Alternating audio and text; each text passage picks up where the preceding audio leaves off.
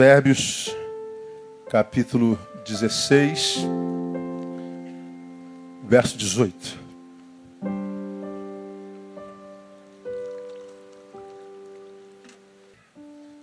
Quem já abriu, diga glória a Deus.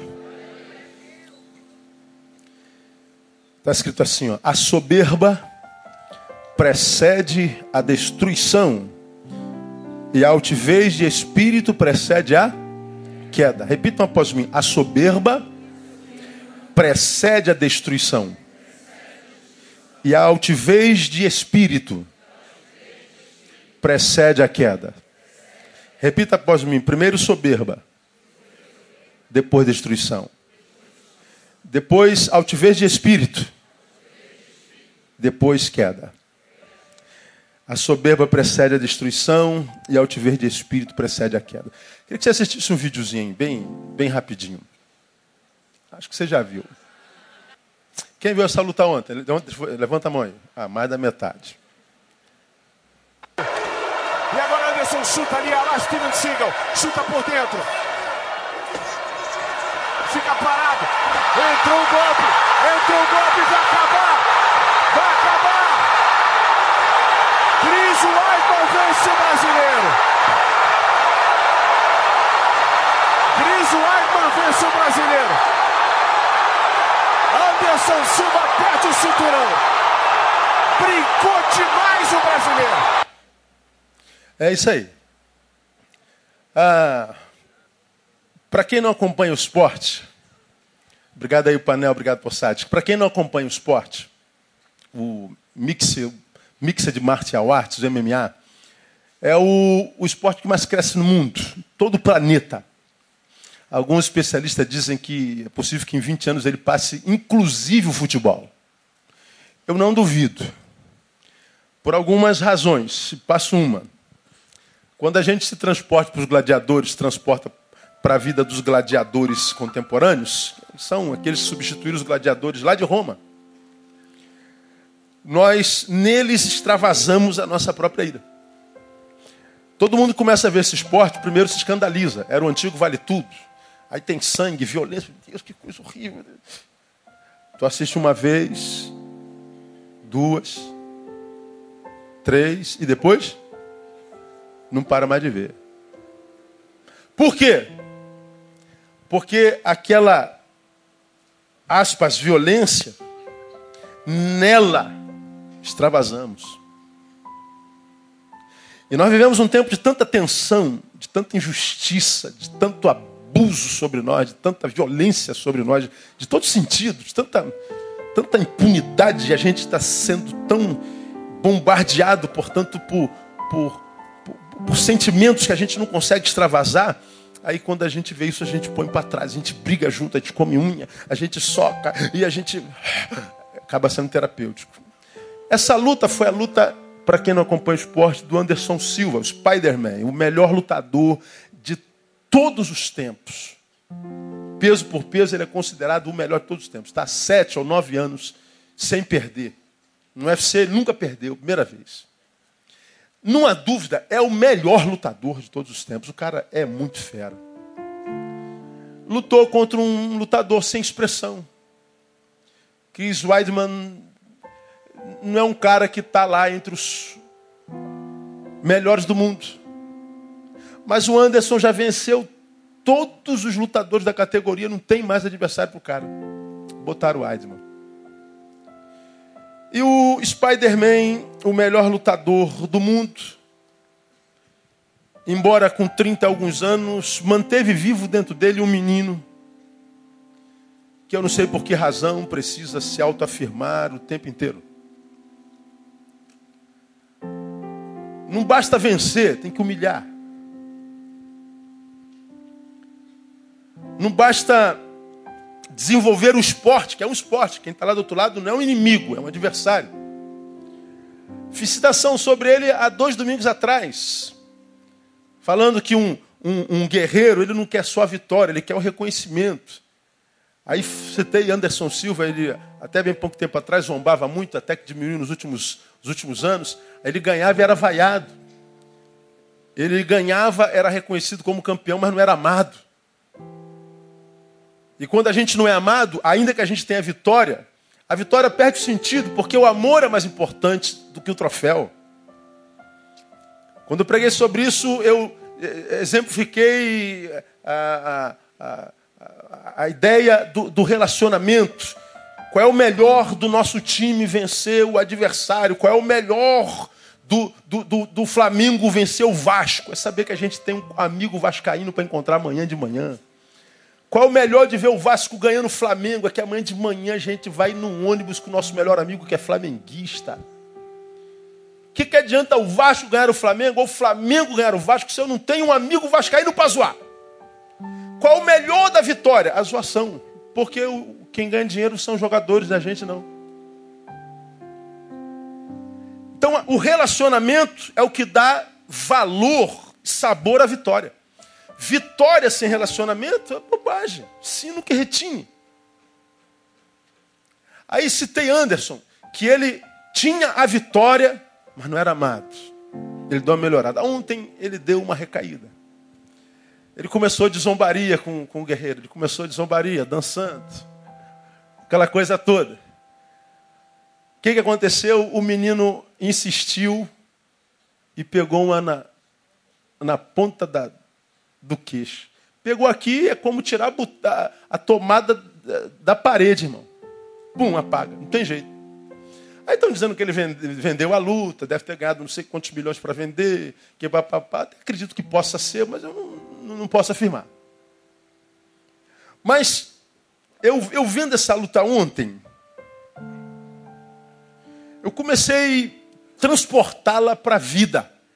Eu queria compartilhar alguns, algumas lições que a gente pode tirar da luta, porque a vida é uma luta. Nós temos que matar um leão todo dia, nós temos que matar um urso todo dia.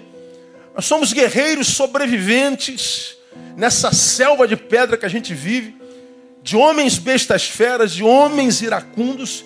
E a Bíblia diz que nós somos como presas é, aos dentes deles. Jesus, quando analisa, por exemplo, o seu povo, diz que nós somos como ovelhas enviados no meio de quê? lobos. Não somos como lobos enviados no meio de ovelhas, não. Nós somos minoria, nós somos mais frágeis, que somos lançados no campo do inimigo mais poderoso, mais capaz. E ele diz: ó, vocês só podem vencer se estiver debaixo da dependência do meu espírito. Então é guerra. É a sua palavra que diz que no mundo tereis o quê? Aflições.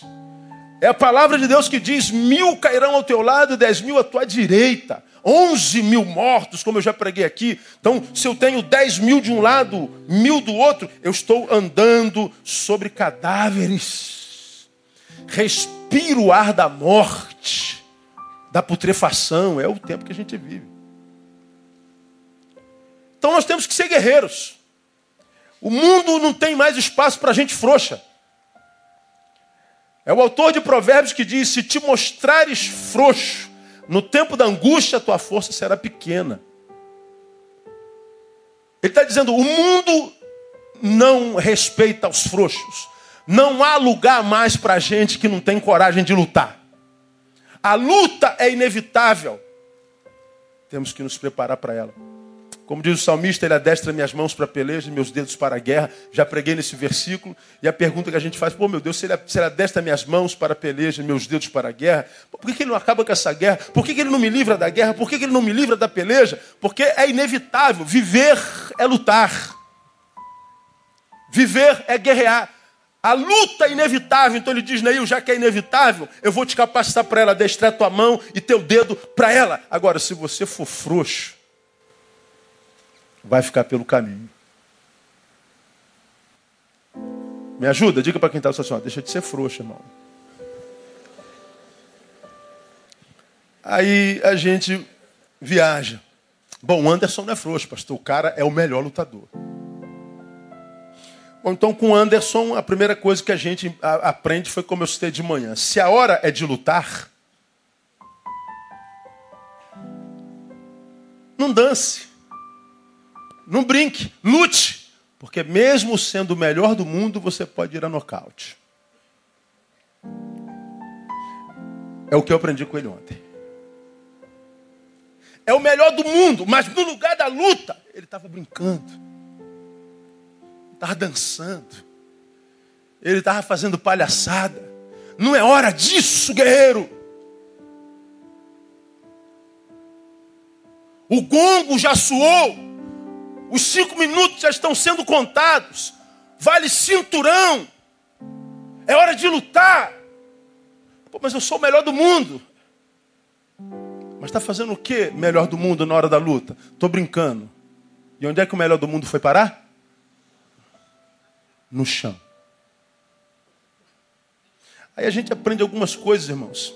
A gente pega o texto e diz: a soberba precede a destruição, a altivez, o espírito de espírito precede a queda. O Anderson não perdeu para o Chris Weidman, o Anderson perdeu para o Anderson. O Anderson é melhor do que ele. O Anderson é muito mais capaz do que ele. O Anderson poderia ter ganho com facilidade. Mas a despeito das possibilidades à sua volta e na sua mão, lá está o melhor do mundo no chão.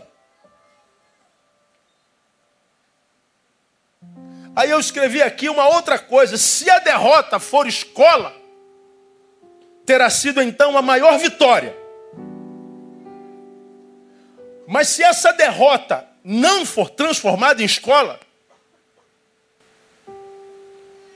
pode ser o fim de uma história de sucesso. Então o problema não está na derrota, está no que, que nós fazemos com a derrota. Porque se a derrota pela qual o Anderson passa, eu passo, você passa, nós passamos na vida, porque ninguém ganha para sempre, ninguém é invencível. Se a derrota pela qual nós passamos se transformar em escola, então ela terá sido a nossa maior vitória. Vamos ver o que, que a história faz na vida do guerreiro que caiu ontem, mas o que vai acontecer na vida do guerreiro não nos diz respeito. Vamos tentar aprender alguma coisa nós para a nossa vida. Uma vez que a gente sabe que para que a gente tenha vitória, isso requer mais do que preparo. A vitória requer mais do que preparo. O que, além de preparo, vamos aprender com a luta de ontem? A derrota requer de nós. Bom, na minha concepção, respeito. Diga assim: para eu ser um vencedor, eu preciso de respeito. Bom, quando você que estava lá vendo a luta ficou olhando o, o negão campeão, zombando, você que é atleta, aqui ó, Cleiton Mangueira, da Mangueira Team, é preparador de, de lutador de MMA, tem um monte de lutador aí na igreja. Está nisso há 200 anos. Toda vez que você olha lá no, no canal Combate, está lá o Cleiton lá com os lutadores dele. Ora, pergunta ao Cleiton que está nisso há muito tempo, dentre os ensinos que ele passa ao seu lutador, se entre eles não está, Cleiton, respeito. Respeito em vários sentidos. Primeiro, pela profissão que escolheu respeito pelo adversário, respeito aos treinos, respeito. Isso aqui não é lugar para brincadeira, então um campeão, ele precisa mais do que preparo, ele precisa de respeito. No nosso caso, respeito, por exemplo, pela vida. Por que, que há tanta gente na sua vida, que é o grande octógono? Por que, que há tanta gente nesse grande octógono chamado vida que está caído? Que foi a nocaute e não consegue levantar. Vive derrotado, talvez de respeito pela própria vida. Pastor, como é que eu desrespeito a minha vida? Não, não, não, não tendo uma visão correta a respeito dela. A vida é sagrada. Deus nola deu. Se Deus não la deu e ela é sagrada, eu não posso desperdiçá-la inutilmente. Eu não posso viver de brincadeira o tempo inteiro, como se eu fosse um moleque a vida inteira. Há um momento que a gente tem que crescer e fazer a nossa vida uma vida útil. Na sexta-feira retrasada tivemos aqui o culto dos homens. Imagina esse tabernáculo lotado de homens. Irmão, foi o culto mais bonito desse tabernáculo em 20 anos. Aquela homarada de voz grossa, adorando ao Senhor, que coisa bonita. É ou não é, pastorados? E nós não somos chegados a homens. Mas ficou bonito demais. O tema da nossa mensagem, ser homem, além do gênero, além do sexo. E eu fiz análise sobre o que é a masculinidade hoje. Uma das coisas que eu falei, que o homem de verdade é aquele que faz a sua vida valer a pena com a própria vida. Faça a sua vida justificar a sua própria vida. Você está vivo para quê? Mostre com a sua vida.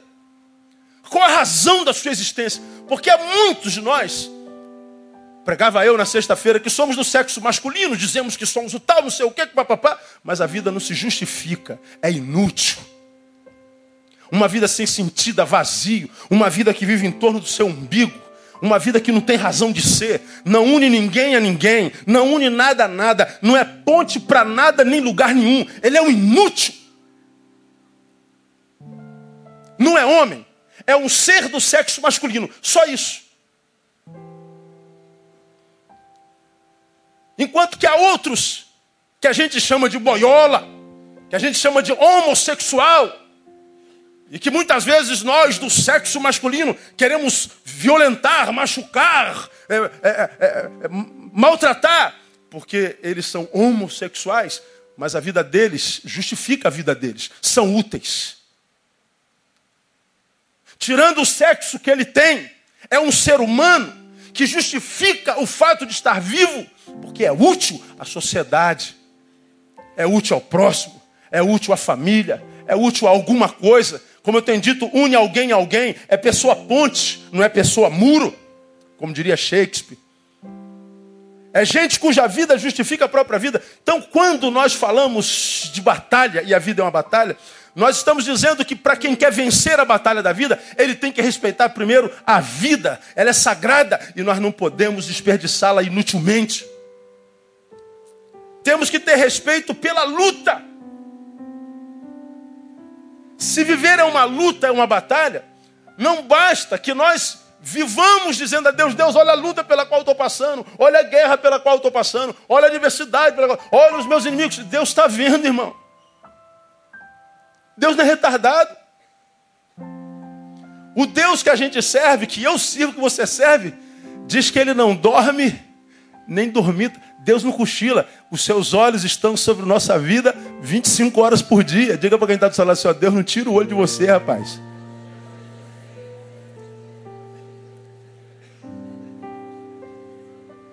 Sua palavra diz que se eu entro, ele entra comigo. Se eu saio, ele sai comigo. Se eu subo, ele sobe comigo. Se eu desço, ele desce comigo. Todos os dias, até a consumação do século, ele está dizendo: Eu estou contigo, Ney. Então, viver a vida, dizendo para Deus da nossa luta, dizendo para Deus para nossa guerra, é respeitar a Deus, a inteligência dela e a própria guerra. Bom, se a vida é uma guerra, ela é inevitável, prepare-se para ela. Adestre-se. Procure bons mestres, bons professores. Anda com gente que já passou pelo trecho da vida pelo qual você está passando. E pergunte a ele como é que ele conseguiu.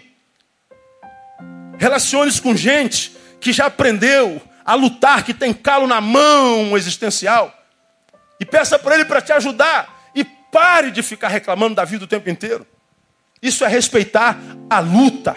Isso é respeitar a batalha. Isso é respeitar, inclusive, o inimigo. Algumas lutas nos vencem porque desprezamos o seu poder.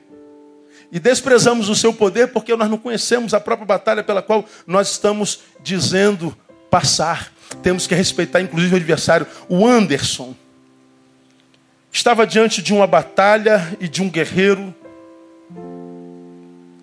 que ele podia sobrepujar com facilidade, sem muito esforço. Mas ele não respeitou o Cris. Ele não honrou o seu adversário. Agora, olha que coisa interessante. Você sabe o que é o desrespeito? O desrespeito nada mais é do que a desconsideração do valor do outro. Quando eu zombo, quando eu tento humilhar, quando eu desrespeito, eu estou arrancando dele o seu valor intrínseco. Anderson era superior ao seu adversário, mas deveria respeitar o valor que ele tem, embora inferior a ele. Um campeão precisa mais do que preparo, ele precisa de respeito. Sou melhor do que você, mas respeito o lugar onde você está. Já estive aí. E quando aí estava, eu gostava de ser respeitado também. Hoje eu acendi, sou melhor do que você, mas respeito o teu esforço. Isso é respeito. Quantos de nós, irmãos, estamos passando por problemas na vida, muitas vezes em guerra com a esposa, com o marido, e nessa guerra desrespeitamos o outro, arrancamos-lhes o valor, porque ele está tirando minha paz, é meu adversário naquele momento histórico, mas não foi meu adversário a vida inteira, é meu adversário nesse momento, mas foi minha parceira, e é minha parceira, digamos, há 25 anos, digamos, nosso, nosso exemplo. Quantos estão em guerra com o pai, com a mãe? Nesse exato momento, e a gente desrespeita, a gente humilha. Estamos em guerra com o vizinho, que foi vizinho bom nos últimos anos, mas porque nesse exato momento histórico nós estamos em guerra, nós desrespeitamos. Tiramos o valor. Quando a gente faz isso, irmão, o céu conspira contra a gente, porque é desconsideração do valor do outro. Respeitar, portanto, se o desrespeito é desconsideração do valor do outro, respeitar é considerar com olhos justos. Com olhos justos. Respeitar é considerar com justiça. É, como diria Beto Guedes, tudo que move é sagrado. Então, respeita. Bom, talvez, como eu digo sempre, a palavra de Deus diz que a palavra de Deus não volta vazia. Toda vez que ela é liberada, ela tem um fim, tem um coração, tem uma pessoa a alcançar.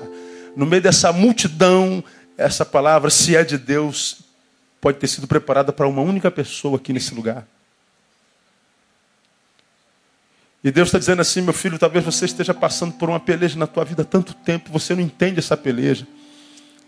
Você não consegue sobrepujar, vencer, terminar com essa guerra, não sabe por quê, não entende por quê.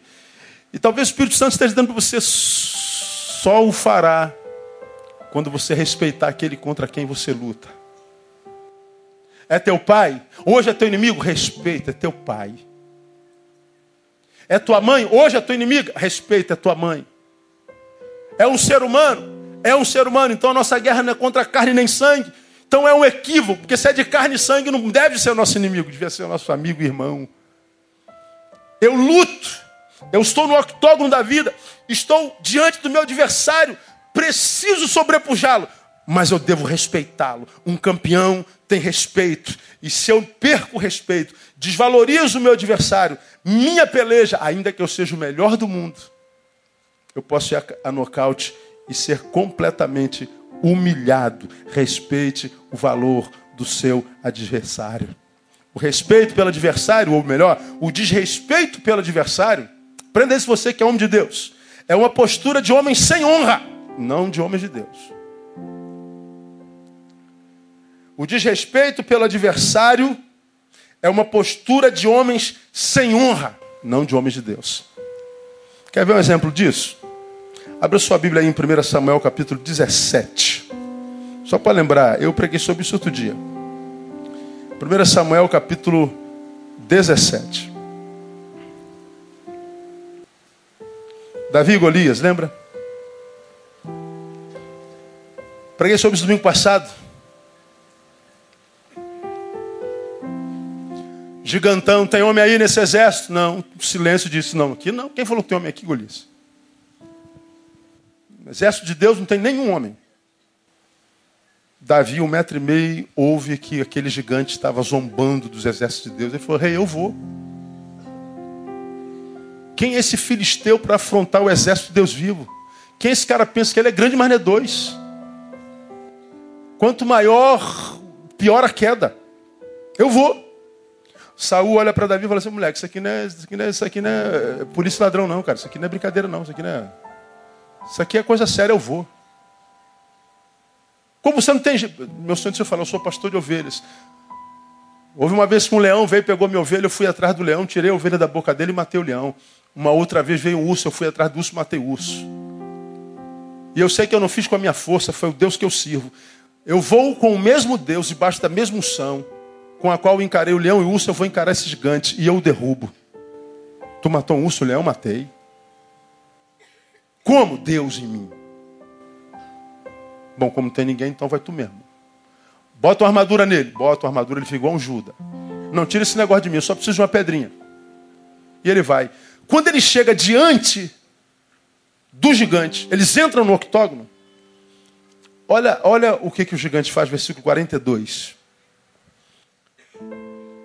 E olhando o filisteu e vendo a Davi, o desprezou porquanto era moço, ruivo e de gentil aspecto.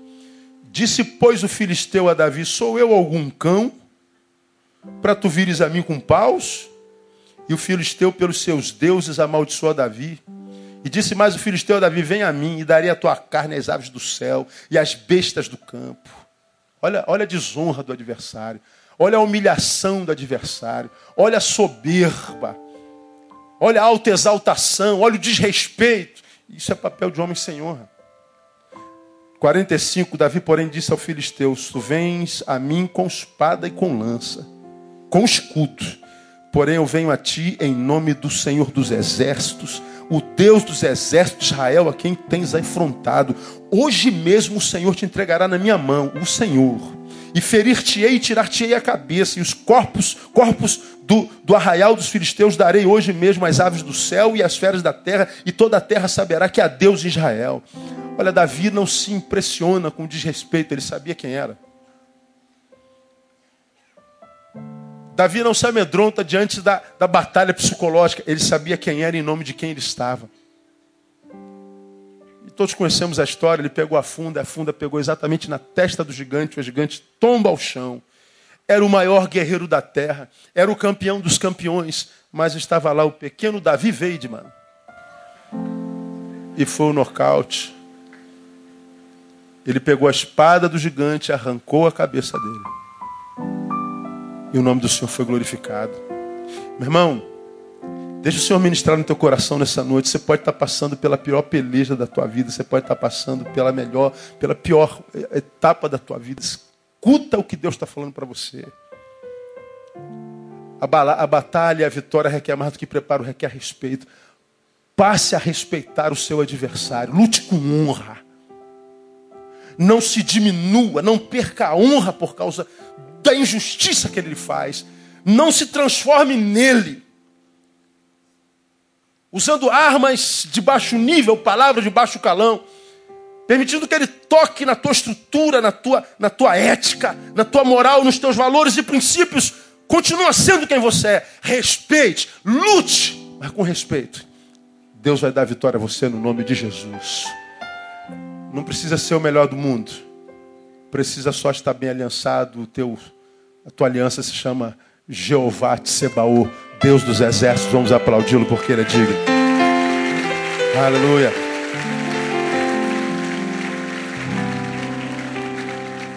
A vitória requer mais do que preparo, a vitória requer humildade. Não só respeito, mas humildade. Se o desrespeito é olhar equivocado para o outro, a humildade é o olhar correto sobre nós mesmos. O desrespeito é tirar o valor do outro. E a humildade é o olhar correto a respeito de nós mesmos.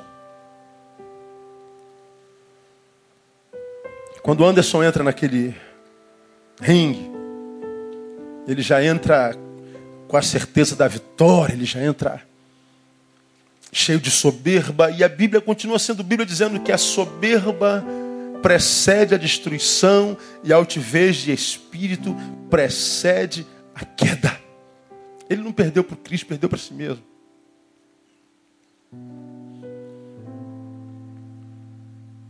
Humildade. Humildade é permanecer sendo quem é, a despeito do histórico de vitória que o cerca. Humildade é manter-se aquele que nós somos, como eu digo sempre, no coração de Deus, a despeito do que o Deus em cujo coração estamos ministra sobre nossa vida. Davi, quando vai encarar o Golias, o rei impede. Davi evoca seu passado. Eu encarei um leão, eu encarei um urso. O Deus que eu sirvo me deu vitória. Quando ele vai encarar o gigante, ele diz: O Senhor que eu sirvo vai dar vitória.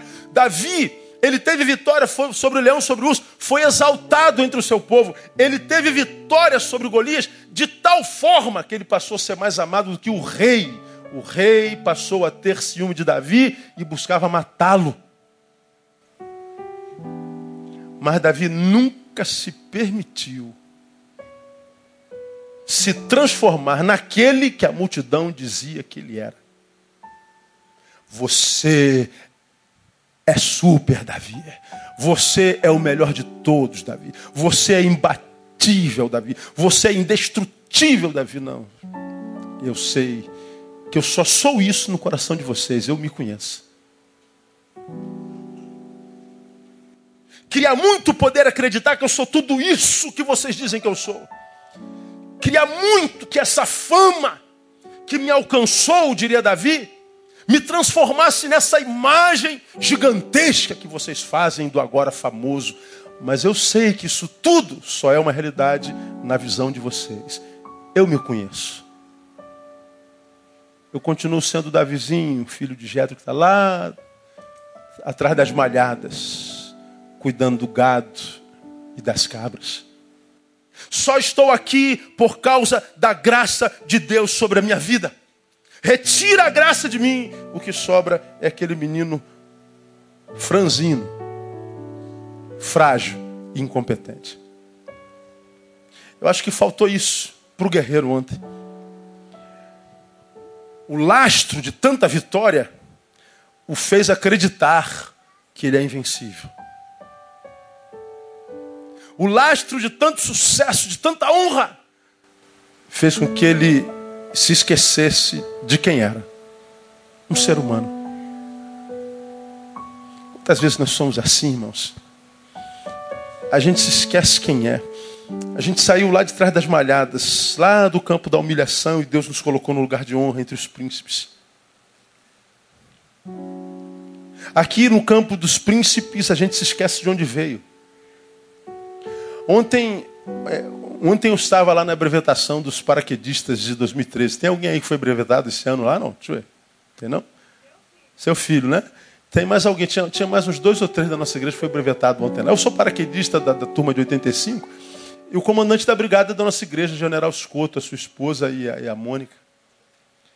E o, o Escoto me convidou para ir para a brevetação, lá onde eu fui brevetado em 1985. Falei, vou lá matar saudade. Era sábado de manhã, minha agenda estava livre, da Andréa não. Eu vou lá. Aí chegou lá aquela multidão de gente, 970 e poucos soldados formatados, e eu olhando para aquela soldadada toda, eu falei, rapaz, eu estive lá, mas só que no sábado de manhã, eu era convidado com o comandante, aí estava eu do lado do, general comandante do exército, comandante da primeira DR, comandante da brigada paraquedista, tinha mais, estava celestial, de tanta estrela que tinha aquele, aquele palanque. Deputado Bolsonaro do lado, todo mundo internado de farda e euzinho lá, de calça jeans e camiseta jeans. Foto para tudo que é lado. E eu lá. Caraca, mano. Eu entre os cabeções e aqueles soldados todos lá. Eu falei, pô, já estive lá. Olha que coisa interessante, o comandante da brigada, o Escoto, que não está aí, a esposa dele está com o pé quebrado, ele foi meu tenente em 85. Hoje é minha ovelha. Agora general. Como é que o mundo dá volta, né? Mas é um homem humilde, simples, acessível. Ninguém diz quem é ele dado a sua simplicidade e acessibilidade. E lá estava eu no meio dos generais. Meu Deus, olha onde eu vim parar. Aí ao mesmo tempo, grandes minha. Toda a solenidade acaba. E a gente tem que voltar para a nossa insignificância. Todo general tem que tirar farda no final do dia. Hoje de manhã eu citei Naamã, que tinha quilos de medalhas. General de exército, por ele o Senhor deu livramento, currículo desse tamanho. Mas quando ele chegava em casa, tirava a farda, o que que tinha? Lepra. E chegou o um momento que a lepra falava tão mais alto que aqueles quilos de medalhas que ele falou: Cara, eu não aguento mais ficar assim. Eu preciso fazer alguma coisa, preciso de cura. Eu já tentei em tudo que é lugar. Até que parece a empregadinha diz: Ó, tem um cara aí que pode curar o senhor. Um profeta que está em Israel. Mas eu sou um general, eu vou. O senhor já foi na Unimed, no, no Golden Cross, já não foi no, no, no, apóstolo da televisão, não fez campanha da, da cura, já, já não jogou óleo, já fez, fez tudo. Então, vai lá no cara, de repente dá certo. Ele vai, leva muito ouro e muita prata. E ele para na porta do profeta. O profeta nem aparece, manda um outro empregadinho. Ó, diz para ele para ele tomar banho. O problema dele é banho. O cara fica com raiva e vai embora. Aparece outro empregadinho, soldado, general. Qual o problema que você tem com banho? Toma logo banho logo. Senhor já tentou tudo que é canto, pô. Toma um banhozinho. Ele mergulha. No sétimo mergulho, então, ele é curado. A cura da carne veio depois da cura da soberba. Ele teve que se humilhar em empregadinha escrava que estava na sua casa. Ele teve que se humilhar diante da indiferença do profeta que mandou o empregadinho. Ele teve que se submeter ao conselho de um soldadinho, outro empregadinho. E o general está pagando mico dentro d'água. Só que o mico é humildade. Há muitos que caminham doentes com as honrarias dos olhos dos outros, com o aplauso dos homens. É o cara mas a solenidade da brevetação acaba. Os chás, os encontros intelectuais, as palestras fenomenais acabam e a gente tem que voltar para a gente. E aí quando está a gente com a gente só, o que sobra é o quê? Frustração, tristeza, e miséria existencial. Eu tenho dito aos irmãos, eu prefiro perder vocês todinhos e ficar bem comigo mesmo, do que me perder e ter o aplauso de vocês todos. Quantos trocando o que é e o aplauso de Deus por causa do aplauso das multidões? Está lutando errado, não está trabalhando com humildade. Faltou humildade para o Anderson. Está faltando humildade para muitos de nós.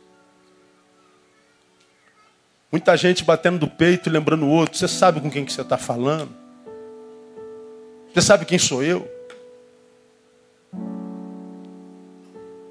Independente do que você faça, eu sei o que você é. Barro. Pastor, sou um daqueles generais, general de barro. Sou médico, empresário, presidente, tudo de barro.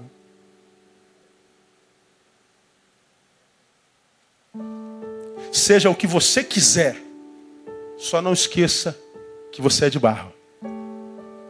Quando você for de barro, você então vai aprender a andar com humildade e perceber que ser barro não é um problema, é uma glória, porque Ele escolheu depositar a sua glória em vasos de barro. Por isso há tanta gente que não conhece a sua glória.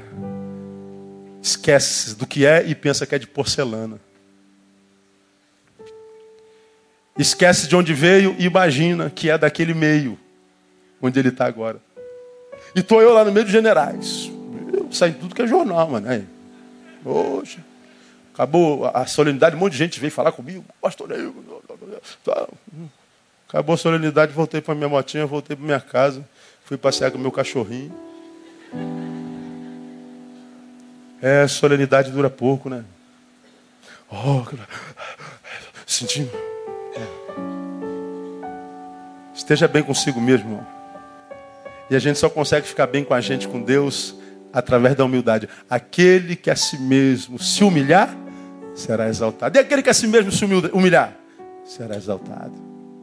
Deus dá graça aos humildes, mas rejeita os soberbos. Faltou humildade para o negão. Está faltando humildade para muitos de nós. A vitória requer mais do que preparo, requer respeito, requer humildade. A vitória requer atenção ininterrupta, concentração. Concentração. Quando no lugar da luta a gente dança, faz macaquice, perdemos o foco. Quando no lugar da concentração a gente se distrai, perdemos o foco. Eu posso estar lutando com um adversário infinitamente inferior a mim, mas ele pode me levar à lona. Por quê? Porque ele sobrepujou-me, não, porque eu, eu me distraí. Perdi a atenção, perdi o foco. Sou motociclista e muitos de vocês também são. 90% dos acidentes de moto acontece por quê? Diga aí. Falta de atenção. Desses 90%, quase 80% de acidente motociclístico acontece o quê? O motociclista faz o quê? Deixa eu ver se alguém sabe. Bate aonde? Na traseira do carro da frente. Acho que de cada 10, acho que 8 acidentes são de motociclistas batendo na traseira do carro da frente. Por que, que ele bate na traseira do carro de alguém? Cara, ele deu uma distraída disso, deu uma olhadinha. Foi aquela olhadinha de, de, de, de, milésimos de segundo. Ele deu uma olhadinha, pum. Uma distraçãozinha, uma distraçãozinha. São frações, uma distração, uma bobagem, uma, uma piscada de olhos na, na, hora errada e leva a gente. A, a gente se distraiu. Eu acho que o guerreiro do octógono ontem estava distraído com muita papagaiada, com muita coisa que não deveria estar dentro daquele octógono. Ele estava distraído e o pior, ele imaginou que porque os outros adversários não o alcançou no passado, ele estava vacinado para o adversário daquela noite. Ele acha que as falhas dos inimigos do passado é garantia da falha do inimigo presente, não. Você vê, os adversários falharam por nove anos. O de ontem não falhou. Você pode estar andando em vitória há 20 anos. Uma distraída, o próximo adversário pode levar você ao nocaute. 2 Timóteo, capítulo 2, versículo 4, nós temos estudado sobre isso na quarta-feira. O soldado que foi convocado não pode se distrair com coisas dessa vida a fim de agradar aquele que o convocou. Eu tenho ministrado lá na quarta-feira que muitos de nós temos ficado pelo caminho porque nós perdemos o foco. A gente não pode perder o foco, a gente não pode se distrair. A gente não pode se embaraçar com coisas dessa vida. Deus, o nosso Pai, nos vocacionou, nos alistou para o seu exército. Ele diz que nós somos seus guerreiros, ele nos prepara para o dia a dia, porque ele é nosso general e caminha conosco e nos prepara para a batalha. Ele diz: Neil, não perca o foco, meu filho, não perca o foco, não tire os seus olhos do alvo, prossiga para o alvo da soberana vocação, como diria Paulo. E eu falei sobre alvo naquela quarta-feira. O alvo, vamos imaginar, é uma bola grande que tem uma bola menor dentro, e outra bola dentro, e outra bola dentro, e outra bola dentro, e uma pretinha no centro. Qual dessas bolas a gente tem que atingir? Diga vocês. A pretinha do centro. Como é que você sabe? Ninguém disse que era. Não precisa dizer. A gente sabe o que é o alvo. E o que é o alvo? O alvo é o que prefigura o destino. Quem tem um alvo, achou o destino. É no centro da bolinha que eu tenho que acertar. Quem está focado no alvo, ele já sabe onde tem que chegar. Ele não pode se distrair, porque senão ele perde. Ele vai a nocaute. Então, meu irmão, você é um filho de Deus. Quem é filho de Deus aqui alcançado pela graça? Eu diga gra graças a Deus. Diga assim: Eu sou teu filho e te louvo por isso, Pai. Não se distrai com coisas dessa vida. Busca primeiro o e as coisas. Cara, todo mundo sabe disso. Mas a gente larga o reino por causa de uma namorada, a gente larga o reino por causa de trabalho, a gente larga o reino por causa de uma, de uma balada, a gente larga o reino por causa de dinheiro, a gente larga o, o reino é um detalhe à parte da nossa vida. Só lembramos dele quando as coisas nos são tiradas e as pessoas que vivem atrás de coisas estão sempre sendo roubadas nas coisas atrás das quais vive e aí então elas voltam para o reino. Na misericórdia de Deus, ele restaura e ele se desvia. E ele acha que vai ser assim a vida inteira.